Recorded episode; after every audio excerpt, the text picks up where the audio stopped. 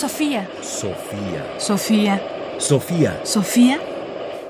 Ráfagas de pensamiento. Ráfagas de pensamiento. El concepto de ideología. ¿Es posible estar consciente de forma equivocada? Es decir, tener conciencia de algunas cosas y que esa conciencia no sea la adecuada? Veamos lo que Luis Villoro en el concepto de ideología tiene que decirnos al respecto. Uno de los términos filosóficos más usados actualmente es el de ideología. Es también uno de los términos cuyo significado es más variable e impreciso. No todos los que lo emplean tienen una idea clara de lo que entienden por él. Muchos de los que sí la tienen lo usan con sentidos diferentes. La palabra es ya antigua. Fue usada por primera vez por The Stud de Tracy para referirse a la teoría de la formación de las ideas. Pero quienes le dieron sus connotaciones actuales fueron Marx y Engels. Marx y Engels entendieron por ideología un tipo especial de conciencia falsa determinada por las relaciones sociales no lo aplicaron nunca al conocimiento verdadero, sino solo a una forma de error socialmente condicionada. Desde entonces, el término está ligado a la teoría marxista.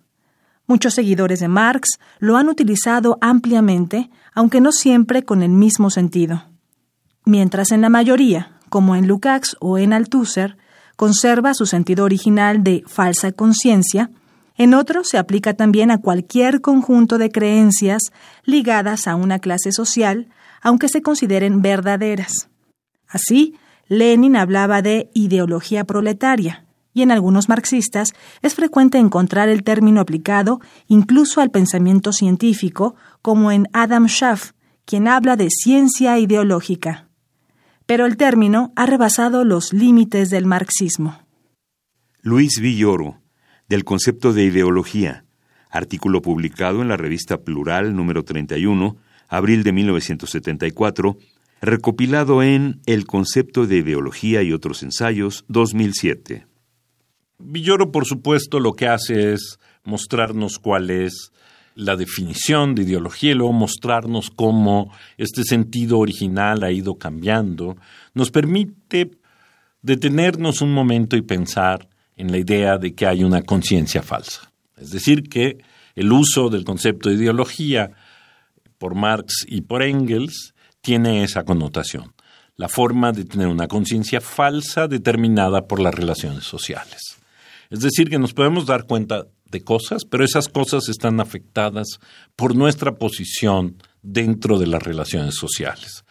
De manera que podemos creer equivocadamente en cosas. Por ejemplo, creer equivocadamente que esta es una sociedad justa si estoy en una posición de privilegio, o creer que esta sociedad es eh, feliz si estoy en otro tipo de posición, o lo contrario, es decir, que siempre la conciencia está mediada por una condición justamente que la influye y la amarra y la detecta. De manera que es un problema interesante el que los hombres pudieran formarse conciencias falsas. Parecería que la conciencia simple y sencillamente es la conciencia, es decir, es el darse cuenta, el poder tener una identidad y saberse quién es, es etcétera, pero esa puede estar afectada por fuerzas que no vemos y que no nos permiten saber que lo que vemos es parcial y probablemente equivocado. Sofía. Sofía. Sofía. Sofía. Radio UNAM presentó Ráfagas de Pensamiento. Más información en la página ernestopriani.com. Busca el podcast en www.radiopodcast.unam.mx diagonal podcast. Comentarios: Ernesto Priani Saizó. Producción Ignacio Bazán Estrada. Sofía. Sofía. Sofía. Sofía.